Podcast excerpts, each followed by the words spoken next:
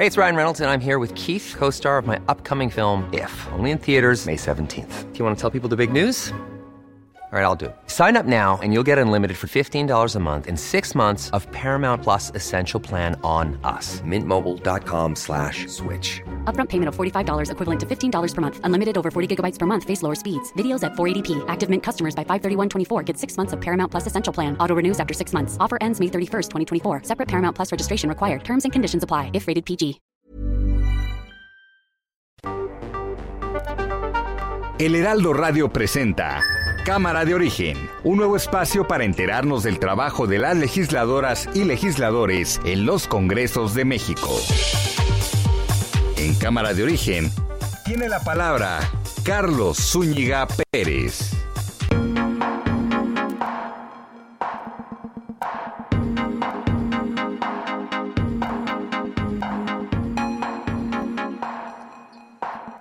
¿Qué tal? ¿Qué tal? Muy buenas tardes. Gracias por acompañarnos a esta nueva emisión de Cámara de Origen. Les habla Carlos Zúñiga Pérez en este día, martes 10 de mayo de 2022. Antes que todo, muchas felicidades a todas las madres en su día. Esperamos que la estén eh, pasando muy bien y si apenas van camino a la comida o al festejo, pues les deseamos que sea un resto del día bastante agradable para todas ustedes que vaya que se lo merecen. Hay tráfico en la capital de la República Mexicana debido a... Eh, asueto, medio asueto, muchas oficinas dan medio día a los empleados y es que se aprovechan para ir por mamá y después ir al restaurante, ir a casa de algún familiar o simplemente a pasear a disfrutar de estos días de calorcito aquí en la zona metropolitana del Valle de México y en todo el país. Muchas, muchas, muchas felicidades para todos y el recuerdo también para las que ya se nos adelantaron. Hoy tendremos eh, mucha información, estaremos actualizando las noticias en torno al aeropuerto, hablaremos sobre la propuesta de reforma electoral del Partido Acción Nacional y este tema. El asesinato de periodistas eh, con el doble crimen ocurrido ayer en el estado de Veracruz. Arrancamos como siempre lo hacemos, escuchando cómo va la información a esta hora del día. No hay ningún problema de rediseño. Eso lo inventaron nuestros adversarios y la prensa conservadora. Estamos este, ya en la investigación, eh, pronto vamos a tener ya un informe. Es desde luego lamentable y nuestro abrazo, como siempre, fraterno a los familiares de las víctimas. Y hay ya ahí, en Cosoleacaque, Cosolia, sí, pero así se le llama allá, Cosolia. Ahí me he quedado a dormir como dos veces. Ahí pasé cuando el éxodo por la democracia, hace más de 20 años. ¿Hay posibilidades de que usted no vaya a la Cumbre de las Américas si es que se le niega la participación a los países como Cuba? No vamos eh, todavía a definir cuál va a ser nuestra postura, pero sí estamos eh, convenciendo, persuadiendo de que debemos unirnos todos. En cumbres pasadas se ha invitado a todos. No tiene ahora por qué ser distinto. Andrés Roemer. Que quede muy claro, yo no huí de la justicia, sino de la injusticia. Le seguiré informando lo posible a pesar del blindaje que la Fiscalía ha colocado alrededor de las cuatro carpetas que existen. Por obvias razones, pues su contenido no son más que fabricaciones por agenda política e intereses personales. Yo lo único que pido es un juicio justo, que la Fiscalía reconozca a mis abogados, abran mis carpetas y me permitan defenderme. Madres de personas desaparecidas marchan del monumento a la madre al ángel de la independencia.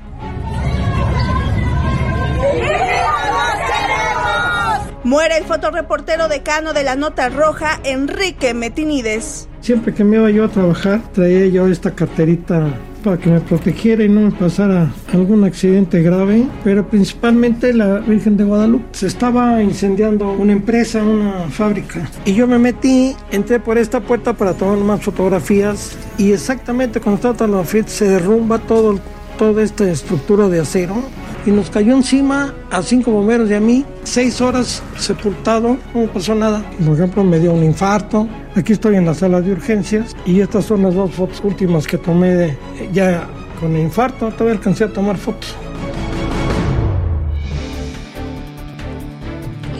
Y aquí más de la información del día. Las autoridades aeroportuarias y aerolíneas tuvieron ayer una reunión en gobernación. La encabezó el secretario Adán Augusto López Hernández. Estuvieron militares, estuvieron directivos, estuvieron funcionarios de gobierno y, como decíamos, los eh, directivos de las aerolíneas del país. Hubo varios acuerdos, entre ellos que se van a trasladar todas las operaciones eh, charter y de carga al Aeropuerto Internacional Felipe Ángeles, pero también, también se espera que de aquí al fin del verano, en el mes de septiembre, las aerolíneas muevan más vuelos al Aeropuerto Internacional Felipe Ángeles. Más de 100 operaciones diarias se harían en la nueva terminal aérea. Y esto ya no sería por un decreto, como en un principio se manejó, que iba a hacerse un decreto del presidente Andrés Manuel López Obrador, sino que gracias a este acuerdo las operaciones se irán mudando en este sentido, será un 25% en esta cantidad eh, de aquí al mes de septiembre, no de un día para otro, que sería muy complicado para las aerolíneas y por supuesto también para los pasajeros, porque como sabemos, pues no hay muchas vías de comunicación listas y el transporte para llegar a la es carísimo. Hoy colectivos eh, de madres eh, de familias, sobre todo de madres de desaparecidos y activistas, mandaron marcharon, corrijo, marcharon en diferentes entidades del país para demandar justicia por las víctimas de desaparición forzada, diciendo que este 10 de mayo no tienen nada que festejar. La Fiscalía Especializada en Feminicidios en Nuevo León está encabezando a esta hora y desde la mañana un cateo, otro cateo diría yo, en instalaciones de Bote Nueva Castilla, el lugar donde fue encontrada sin vida la joven Devani Escobar.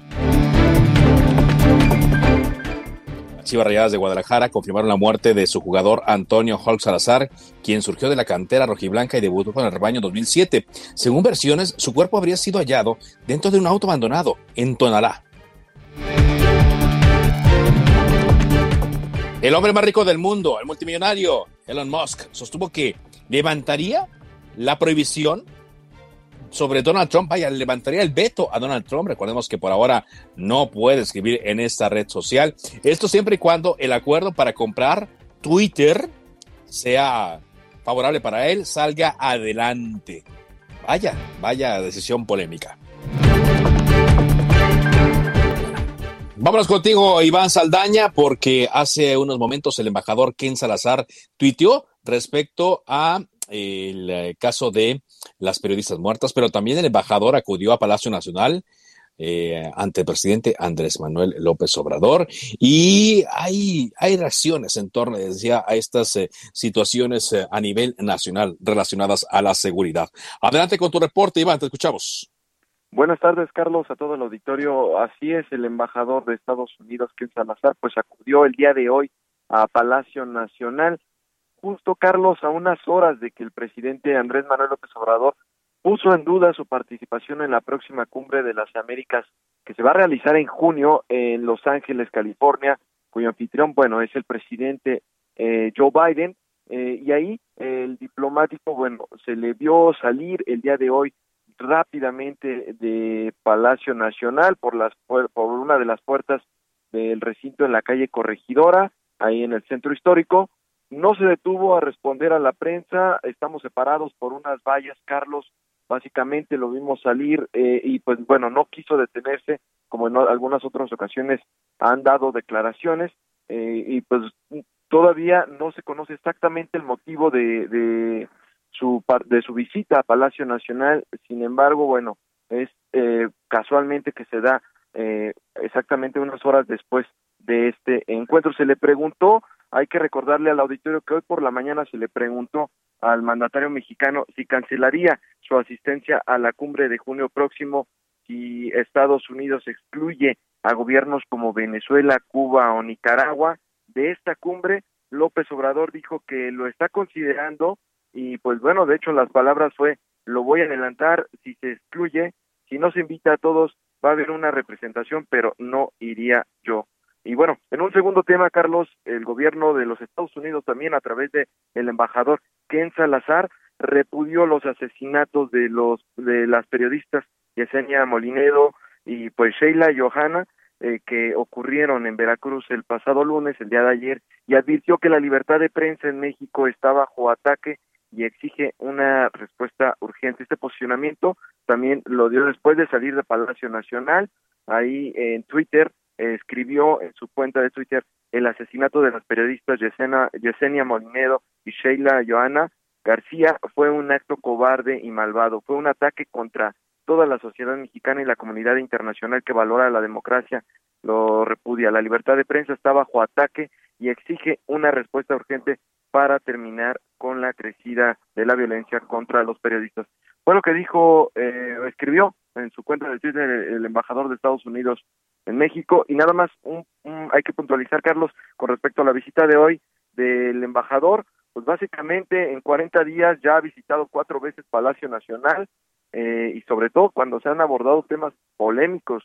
Tú lo has informado, el tema, por ejemplo, de la reforma eléctrica, eh, cuando se estaba debatiendo la fallida reforma eléctrica, pues bueno, el embajador acudió, acudió el 31 de, de, de marzo con, con John Kerry acompañándolo, después acudió el día 6 y después el 8 de abril respectivamente, Carlos.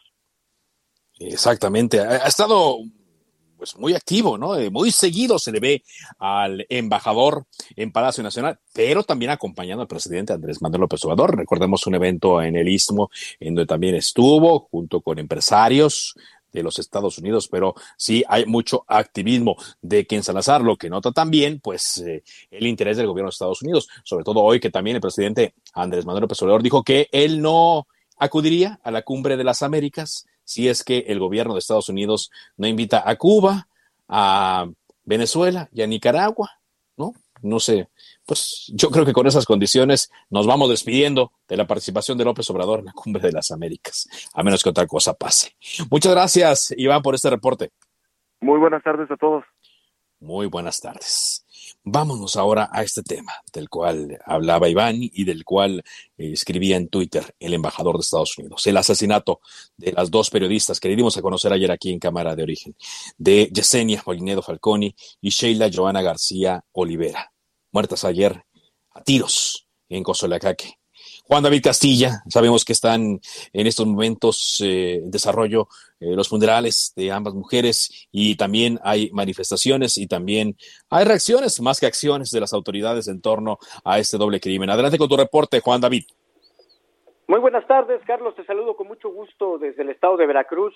Así es, son familiares y amigos quienes están velando en este momento los cuerpos de las periodistas Yesenia Mollinedo Falconi y Sheila Joana García Olivera, asesinadas la tarde de ayer, lunes 9 de mayo, en el municipio de Cozolacaque, esto en la zona sur de esta entidad. Eh, esto ocurre, eh, Carlos, en el municipio de Minatitlán, una zona conurbada, donde el escenario es de impotencia y exigencia de justicia, sobre todo por parte de los familiares. Decirte, Carlos, que eh, las comunicadoras fueron asesinadas a balazos al interior de un vehículo particular en la colonia Cerro Alto de Cozoliacaque, afuera de una tienda de autoservicio. En este momento, en la calle López Rayón de la colonia Insurgentes Norte, Yesenia, quien era dueña de la agencia informativa El Veraz, es despedida por sus seres queridos y por su hija. Mientras que en la colonia Gravera es velada Sheila Joana en el domicilio de sus padres, donde se concentran decenas de personas, entre ellos, Carlos, sus tres hijos de 6, 11 y 15 años, quienes lamentablemente dejó en la orfandad. Se prevé, Carlos, que a más tardar mañana, miércoles, los familiares den el último adiós a estas reporteras en el cementerio municipal y decirte también, destacar esto, Carlos. Ramiro, el hermano de Yesenia, señaló que la directora de este periódico digital fue amenazada de muerte desde hace varias semanas para que ella abandonara la cobertura de información policiaca.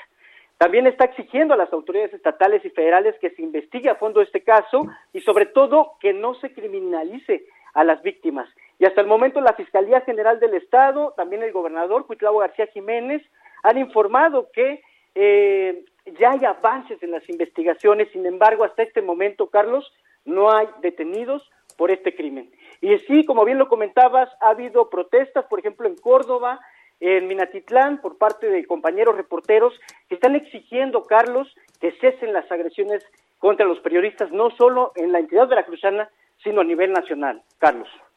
Así es, eh, qué, qué cosa, ¿no? Estos menores de edad Eh, en lugar de estar festejando a su mamá el 10 de mayo, están velando, están llorando porque la asesinaron de esta manera tan cruel el día de ayer. Pero hasta ahora, Juan David, no hay pistas, ¿verdad? Ninguna sola pista. Pues ellos, mira, las autoridades dicen que tienen avances, pero no dan a conocer nada. Nada, nada. Y por lo menos ya habría un detenido, ¿no? Un presunto responsable, pero no, no hay nada, nada hasta este momento. Y pues las familias están muy molestas. El hartazgo social se percibe, Carlos. Totalmente, totalmente, y esto tendrá sus consecuencias. Mañana platicamos. Juan David, muchas gracias por este reporte. Un abrazo, Carlos. Excelente tarde. Hasta luego. Y para platicar desde el punto de vista legislativo, ¿qué se puede hacer para parar ya esta serie de asesinatos en contra de periodistas. Agradezco mucho que esté con nosotros la diputada del Partido de la Revolución Democrática, Macarena Chávez, quien ella ha promovido desde hace más eh, de dos meses una iniciativa de reforma a la Constitución para instituir la Fiscalía Especializada en materia de delitos contra las personas defensoras de derechos humanos, periodistas y la libertad de expresión. Pareciera, diputada Macarena, muy buenas tardes, que pues hoy, que, urge ahora esto más que nunca. ¿Cómo le va? Hola, ¿qué tal, Carlos? Muy buenas tardes. Pues eh, qué lastimoso, escuché con mucha atención eh, la historia de, estas dos personas que acaban de fallecer y de verdad que no, no podemos seguir permitiendo. Eh, tenemos que plasmarlo en nuestra constitución, tenemos que ver la manera de, defender y que no se les cuarte la libertad de expresión y pues mucho menos la vida, ¿no? Como lo estamos viendo. Ahorita hablamos de ella, pero la realidad, o de ellas, pero la realidad es que ellos son muchos los periodistas eh, que han perdido la vida. Son muchos los periodistas que viven amenazados en el día al día. Entonces, pues eh, nos dimos a la tarea y de presentar esta iniciativa eh, que urge, urge por, por este caso y por los otros que ya mencionábamos, de plasmar en nuestra constitución, donde se obligue a los fiscales, al fiscal de la República, a la apertura de esta fiscalía especializada para la atención de los delitos contra los periodistas, para que se respete esa libertad de expresión eh, que tenemos, al, que tenemos derecho, pero que últimamente, pues, coartados estamos, ¿no? Y se pareciera que se quiere dar una línea de discurso y el que no esté a favor de lo que se están pronunciando en las mañanas resulta que ya es un enemigo. Ahora, eh, sí, hay, que protegerles, ¿no? Hay que protegerles. Es por eso que usted pide que esta fiscalía esté a rango de la Constitución, eh, diputada. ¿Y cómo sería esto? Sí, así es, porque, bueno, en, algunos estados sí a través de, derechos humanos o, o sí han creado la fiscalía, pero es que esto queda a la consideración del fiscal del estado si el fiscal del Estado es removido y, llega con una idea, con unas líneas distintas, pues es esta, eh, pues esta oficina fácilmente se pueda eh, dar por, por clausurada. Entonces yo lo que quiero es que sea una obligación del fiscal general, de los fiscales de los estados para que se aperturen. Son tres fiscalías, pero esta fiscalía en este momento eh, de verdad que es urgente que se, que se aperture y que sea que sea obligatorio para los fiscales. A ver, denos, una idea. Eh, ¿Cómo, sería este fiscal, esta fiscalía? ¿Dependería de la propia FGR? ¿Cómo se elegiría al fiscal? Eh, ah. ¿Costaría mucho? Digo, es que lo ideal, eh, diputada, pues lo sabemos, es que no tenga que existir esto, pero ante la realidad, la realidad obliga a este tipo de cosas, ¿no? ¿Cómo funcionaría? Sí, así es. Bueno, el, fiscal del Estado, pues bueno, es nombrado por los congresos del, de los estados. Entonces, al fiscal quedaría en la ley orgánica de la Fiscalía la obligación para la apertura de, de, esta oficina o para la atención.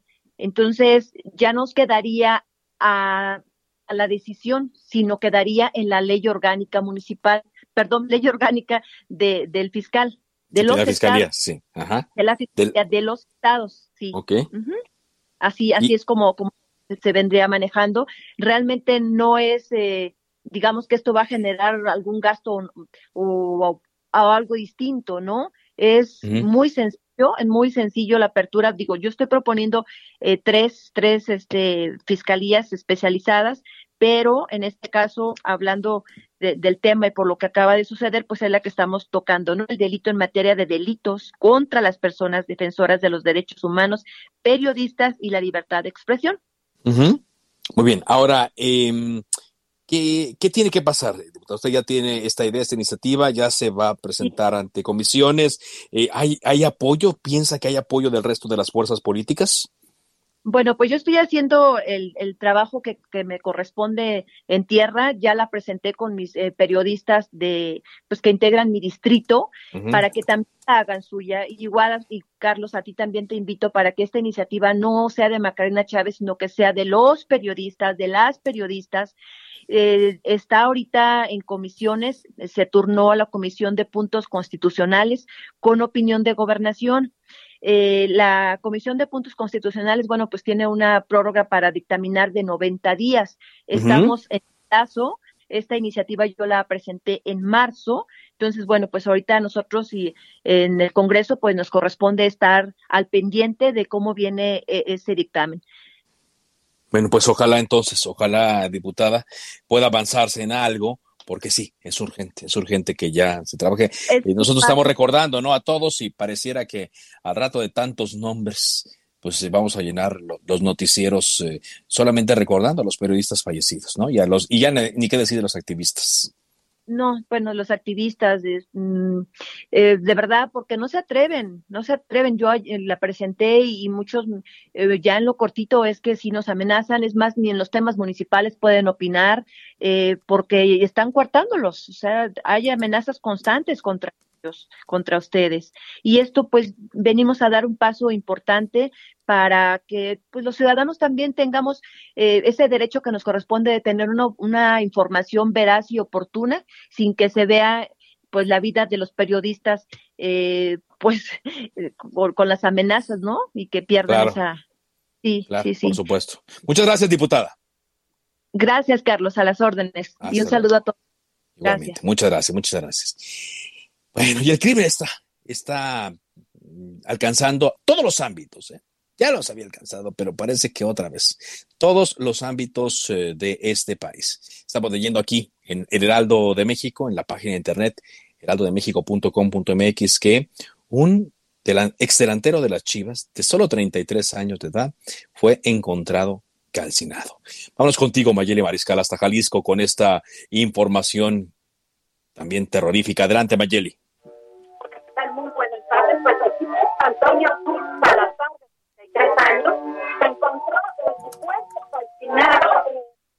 Eh, Mayeli, dame un segundito, Mayeli, porque está viciándose un poco tu, tu audio.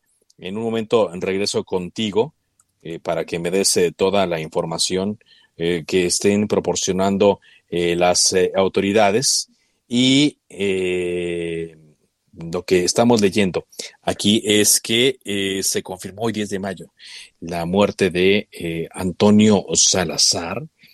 Es, eh, su cadáver fue encontrado en el Salto Jalisco. De acuerdo a esto,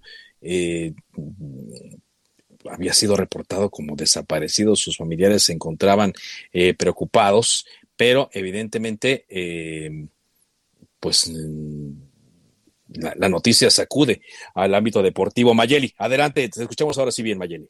Así es, pues el pasado 8 de mayo es cuando se reportó en los límites con el Salto Jalisco y Tonalá, en una brecha en donde se localiza este auto eh, totalmente calcinado. Acuden las autoridades municipales de Tonalá y también de la Fiscalía, quienes al revisar el vehículo pues encuentran en el maletero este cuerpo eh, presuntamente del exfutbolista de Chivas, aunque hasta estos momentos las autoridades no han confirmado que se trate eh, eh, pues ya el Club Guadalajara a través de sus redes sociales oficiales sí. eh, enviaron este mensaje de condolencia a sus amigos y familiares y pues bueno, estamos a la espera de que también las autoridades lo confirmen. Este jugador pues salió de las fuerzas básicas de Chivas en el 2006-2007, estuvo jugando en el Tapatío y posteriormente pues bueno, desde el 2016 ya no jugaba profesional, estaba en algunas ligas amateur, tanto de Jalisco como de Estados Unidos, y pues bueno, estaremos por supuesto también al pendiente del reporte de las autoridades. Muy bien, gracias Mayeli, gracias eh, por Excelente este reporte. tarde. Mayeli eh, Mariscal, y pues sí, como dice, es eh, el... Eh, el Club Guadalajara el que está dando a conocer esta información. Eh, según estoy leyendo en Heraldo en, radi, en heraldo.com.mx, el vehículo donde fue encontrado no tenía reporte de robo. Así es que, eh, pues esto se une a, las investigaciones. Eh, el exdelantero nació el 7 de febrero de 1989 en Ciudad Madero, Tamaulipas. Su sueño era ser futbolista, mismo que se cumplió, y después de su debut en primera división jugó con las Chivas, en donde se coronó como campeón. Además tuvo reconocimiento por ser el máximo anotador de las Chivas, el rebaño sagrado. Triste esta noticia. Volvemos después de un corte.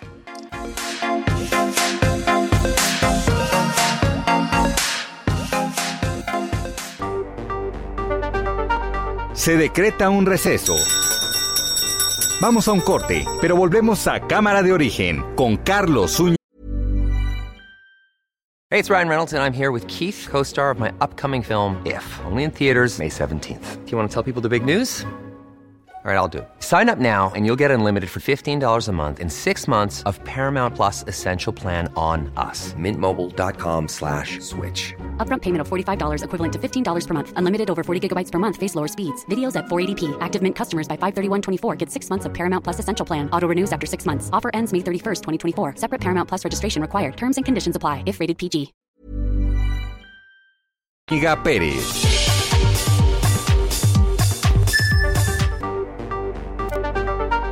Contacte a Carlos Zúñiga Pérez en Twitter, Facebook e Instagram como arroba carloszup.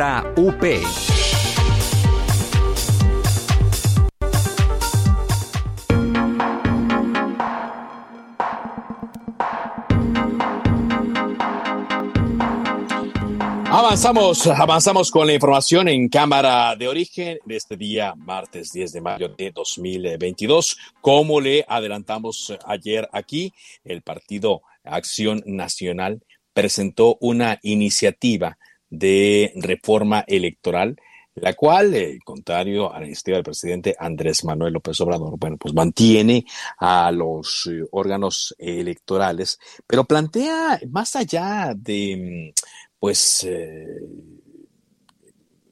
una, una, reforma eh, a los órganos electorales, pues es una eh, reforma casi, casi política. Está con nosotros en la línea telefónica de Cámara de Origen, Marco Cortés, dirigente nacional del Partido Acción Nacional. ¿Cómo estás, Marco?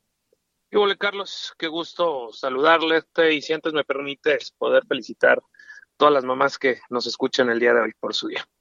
Claro, claro que sí, Marco. Saludos a todos, a todas ellas.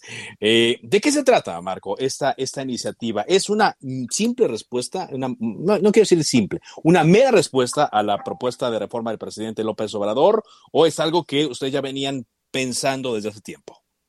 Es algo, Carlos, que llevamos más de seis meses trabajando en Acción Nacional como sistema PAN, diputados, senadores, y fue que ya este, tenemos un documento listo a punto de presentarse formalmente en la comisión permanente y lo haremos en la Cámara de Diputados porque ahí es a donde se mandará la iniciativa presidencial con el fin de que se discuta a profundidad, con seriedad, nuestra propuesta, que es innovadora, moderna, fortalece nuestros órganos electorales, la democracia, genera una mejor representación en la Cámara de las y los diputados. Y además hablamos de gobiernos de coalición, de gobernanza.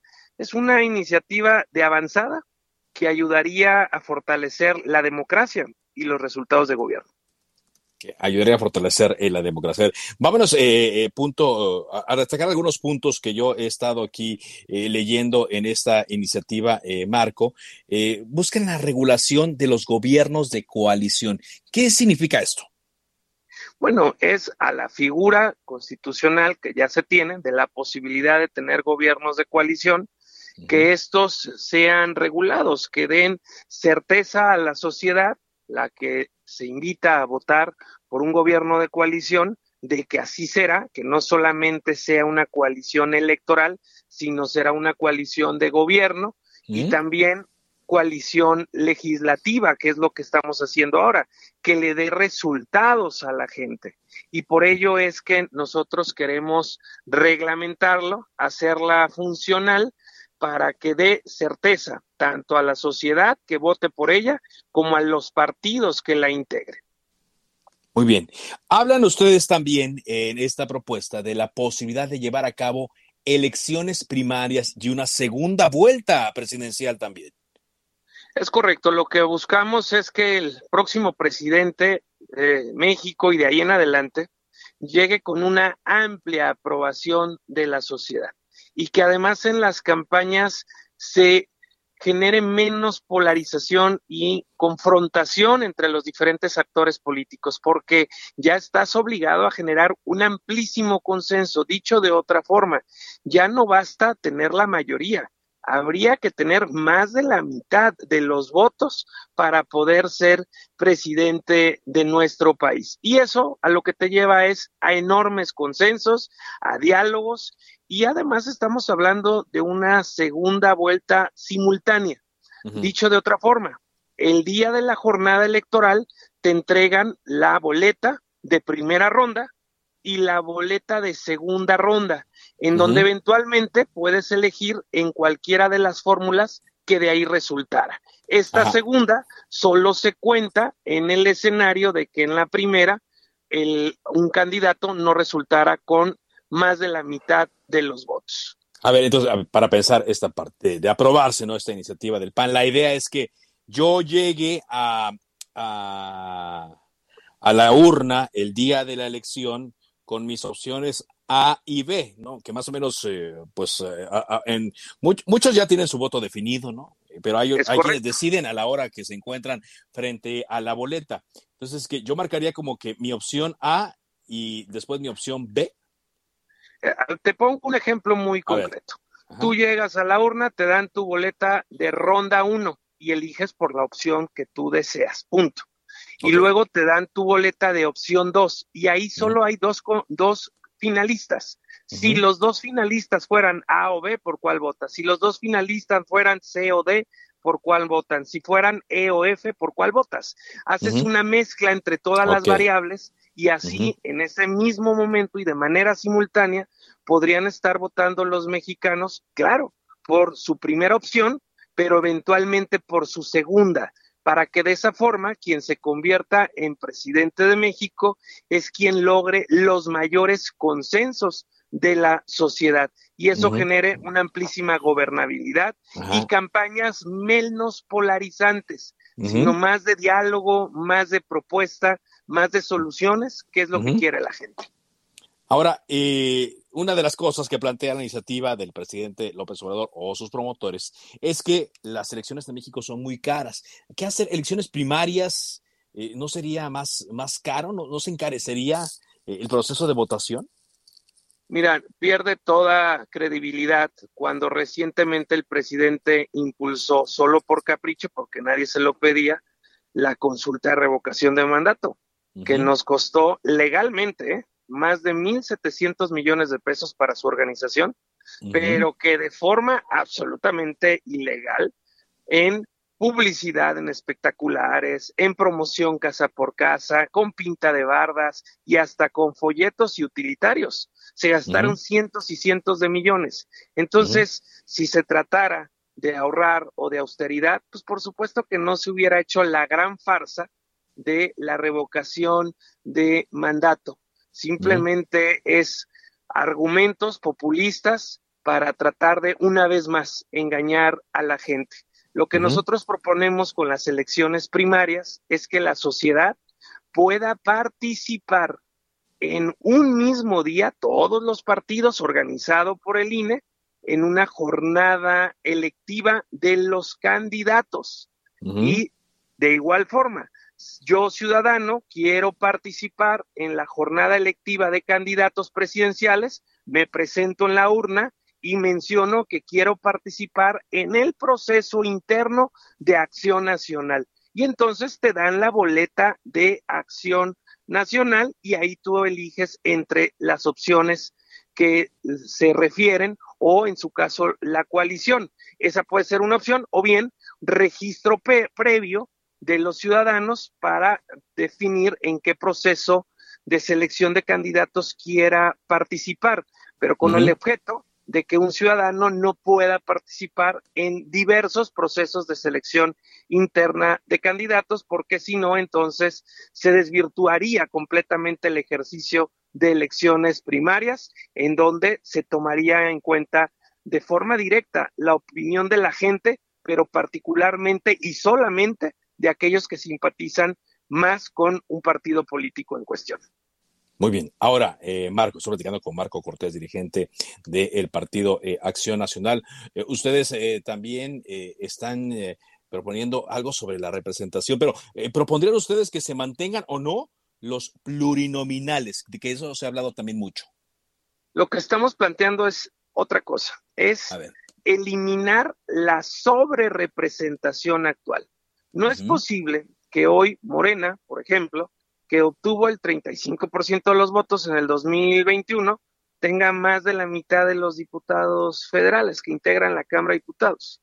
Y esto es debido a la sobrerepresentación, es debido a que hacen fraude a la ley, metiendo legisladores siglados por otros partidos, pero ellos realmente metiendo los votos, y entonces por eso tiene sobrerepresentado al PT, tiene sobrerepresentado al Verde, y ya en su conjunto pues tienen una mayoría de diputados federales sin haber tenido la mayoría de votos. La gente que nos escucha debe recordar, Carlos, que en el 2021 la oposición en su conjunto tuvimos más votos que la coalición gobernante de Morena y ellos tienen mucho más diputados y esto no hace sentido. ¿Qué es lo que estamos planteando? Una estricta representación del mandato popular, dicho con claridad. Si un partido político tiene el 35% de los votos, que tenga el 35% de los integrantes de la Cámara de Diputados. Y esto los complementas con los de representación proporcional. Y de esa fórmula mixta logras una correcta representación del mandato popular. Híjole, pues está interesante, está llamativo, pero Marco, hay los consensos y más que el consenso, ustedes ven el clima, el ambiente adecuado, necesario para que se discuta una reforma como esta a la par de la del presidente Andrés Manuel López Obrador? Es una reforma seria, es una reforma que moderniza los procesos electorales porque hablamos de urnas electrónicas. Esto quiere decir que votes en una pantalla donde esto se permita, donde se tengan las condiciones, que imprima tu voto, lo depositas en una urna, pero así de manera inmediata se podrían tener terminado el proceso, los resultados con cero manipulación este, de la de quien esté en las urnas, con más apego al mandato popular, hablamos de que se sancione fuertemente el involucramiento de la delincuencia organizada en los procesos electorales con nulidad de las elecciones en cuestión y que se respete este, la legalidad. Dicho de otra manera, que no se pueda usar Palacio Nacional ni ningún gobierno estatal ni municipal para estar haciendo proselitismo o para señalar o denigrar a cualquier este partido político, que solamente en periodo electoral se pueda hablar de programas sociales que tienen que ver con la salud, con la educación, pero en ningún caso denigrar o señalar a los adversarios o promover a los partidos en caso en gobierno. Entonces, sí es una buena propuesta, por supuesto que queremos que esta se mejore, este es nuestro saque en Acción Nacional con la intención de primero lograr un acuerdo con la coalición Va por México y posteriormente lograr este, que, que la coalición gobernante pues se sume a una iniciativa de avanzada que, que resuelve muchos de los retos que tenemos en materia de los procesos electorales. pues se antoja, se antoja interesante, Marco, aunque complicado para, para esta eh, ocasión. Pero pues vamos a ver entonces qué dicen primero sus aliados políticos y qué opinan en, Morena y el gobierno de esta iniciativa. Muchas gracias por platicarla. Carlos, muy buenas tardes y nuevamente felicidades a todas las mamás hoy en su día. Muchas gracias. Marco Cortés, dirigente del Partido Acción Nacional. Y bueno, ya tenemos aquí dos propuestas, ¿no? Como las eh, dos opciones, eh, las dos sopas, ¿no?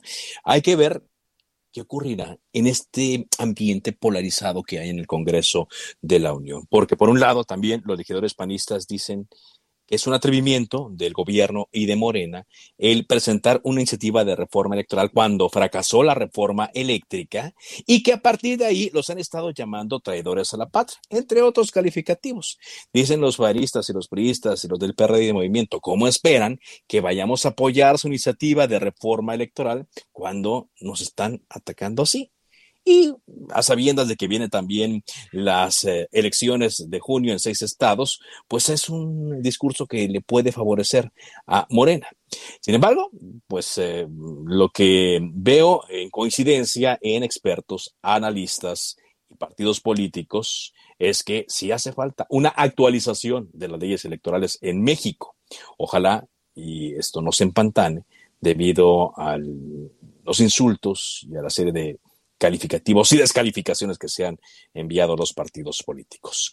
Vámonos eh, a otra información.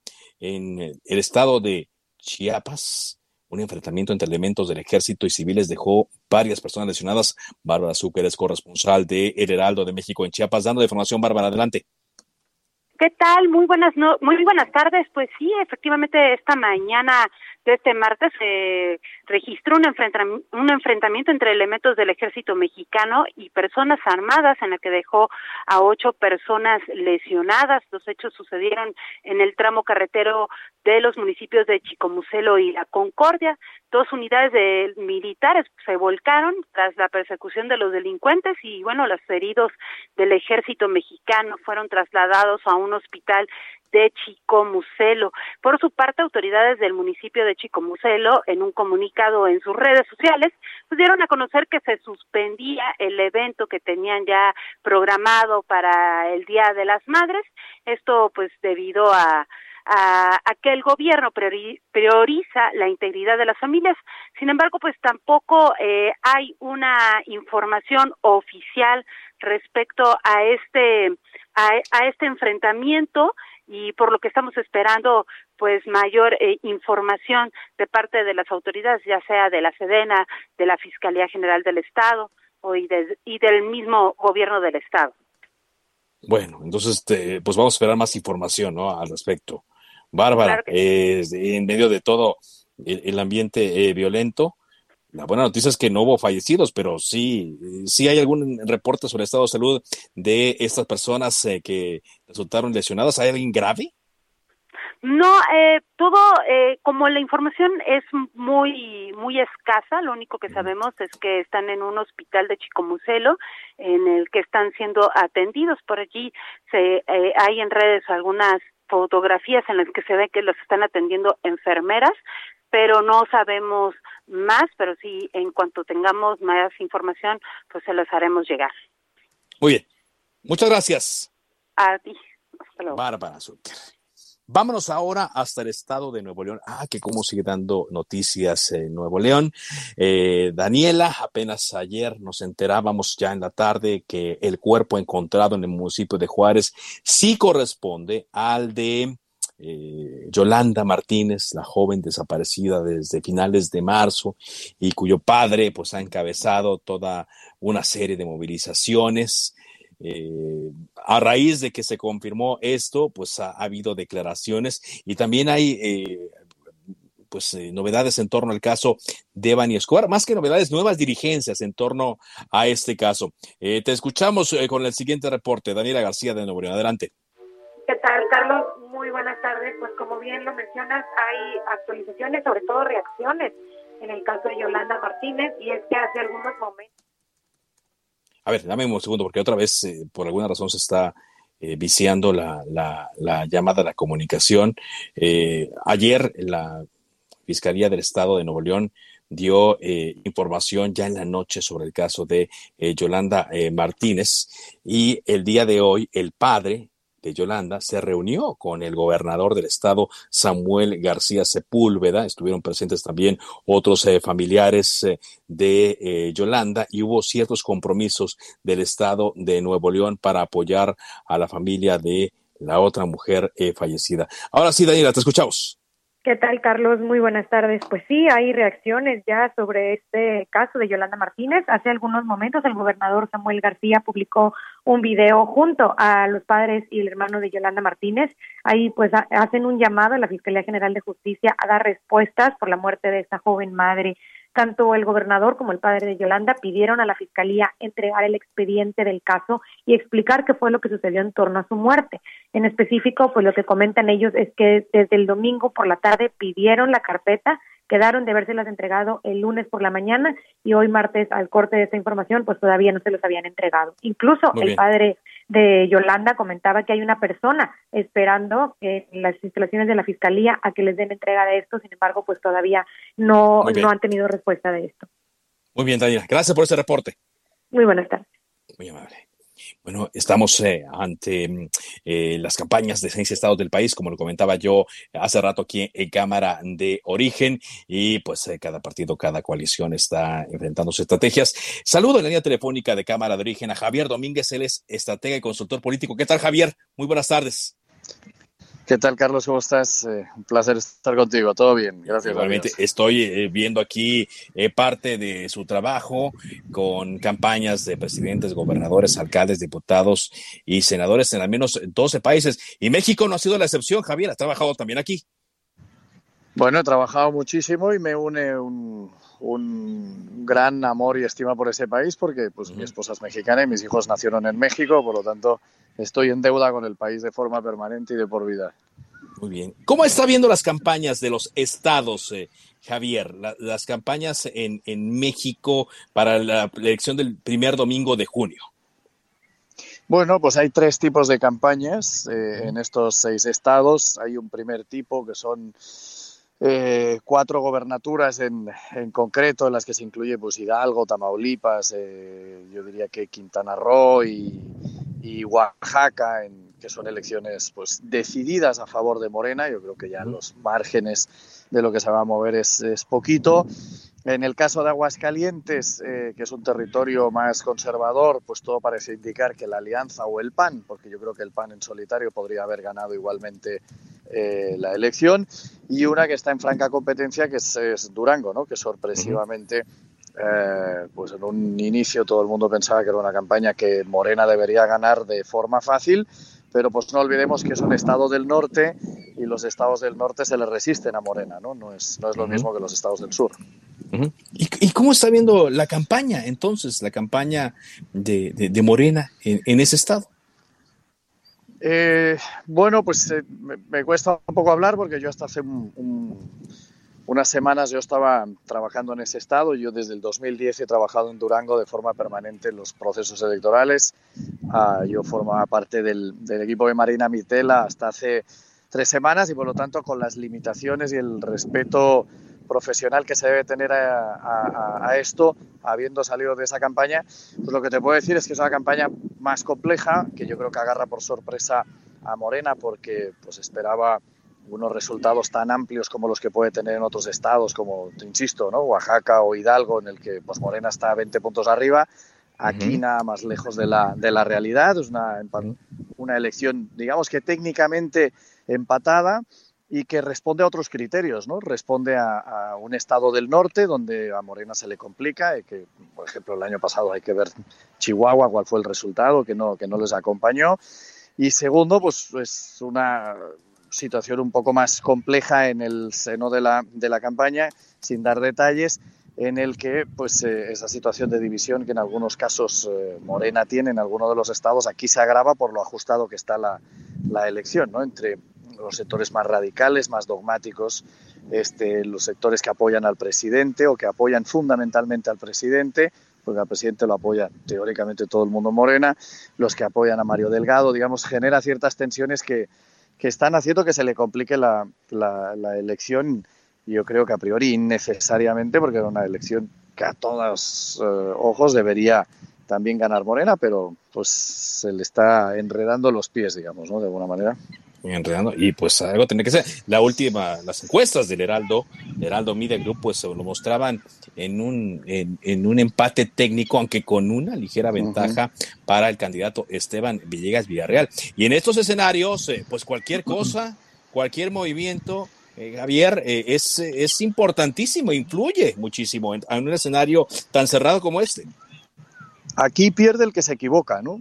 Y, en, estas, y en estas elecciones más, y claro, cuando tú tienes una tendencia ganadora y se empieza a reducir la distancia, pues los nervios eh, normalmente se ponen en la mesa de los que ven reducida su, su distancia. Hablabas de la encuesta del Heraldo y, también se puede hablar de, la, de lo que para mí, y todo el mundo lo sabe, aparte de la relación personal que no demerita mi opinión al respecto, porque precisamente por ser amigo le digo las verdades cuando lo considero, este eh, Rodrigo Galván de las Heras también daba una ligera ventaja eh, o una ligera, fuera del margen de error a, Esteban Villegas. Con todo, eh, lo que yo iba a decir es que aquí no hay nada para nadie, ¿no? Y que al final esta elección se la llevará, se llevará el gato al agua el que, el que cometa menos errores, francamente.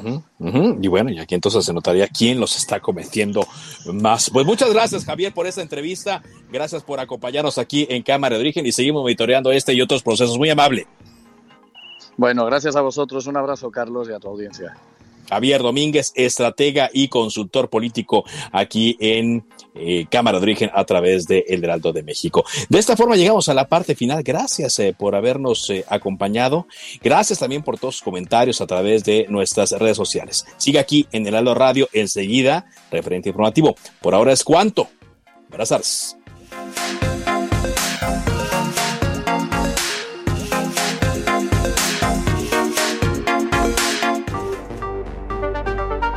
Se cita para el próximo programa. Cámara de origen, a la misma hora, por las frecuencias de El Heraldo Radio. Se levanta la sesión. Hi, I'm Daniel, founder of Pretty Litter. Did you know cats tend to hide symptoms of sickness and pain? I learned this the hard way after losing my cat, Gingy. So I created Pretty Litter, a health monitoring litter that helps detect early signs of illness by changing colors, saving you money and potentially your cat's life. Pretty Litter is veterinarian developed, and it's the easiest way to keep tabs on your fur baby's health right at home. Go to prettylitter.com and use code ACAST for 20% off your first order and a free cat toy. Terms and conditions apply. See site for details.